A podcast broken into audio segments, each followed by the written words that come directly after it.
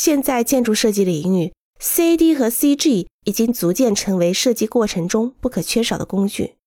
通过导入计算机，在表现和想法上增加了新的可能性。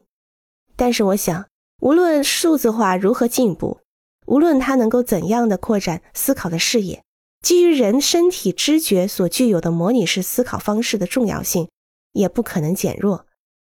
平时我们思考问题时，通常一次只能思考一件事。在结构上，人的大脑或明确的知觉意识，并不具备同时逻辑性的思考两件以上事情的能力。但是在实际的建筑设计中，不是两个，而是对无数的事项同时进行考虑、进行消化，依据各种关系进行判断。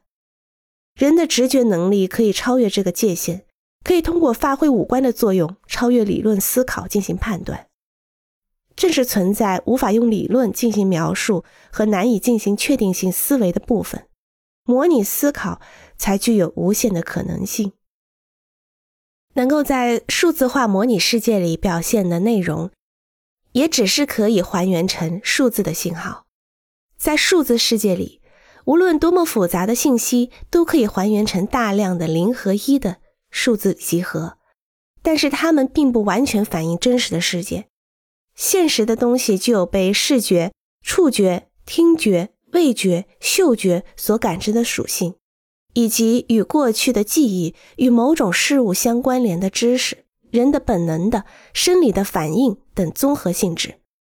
此外，还可以依据事物的重要程度，无意识地进行取舍选择。通过这样一些过程，我们才可以知觉事物。因此，输入人大脑里的是一个个无限的信息量，而且是绝对不能够量化的东西。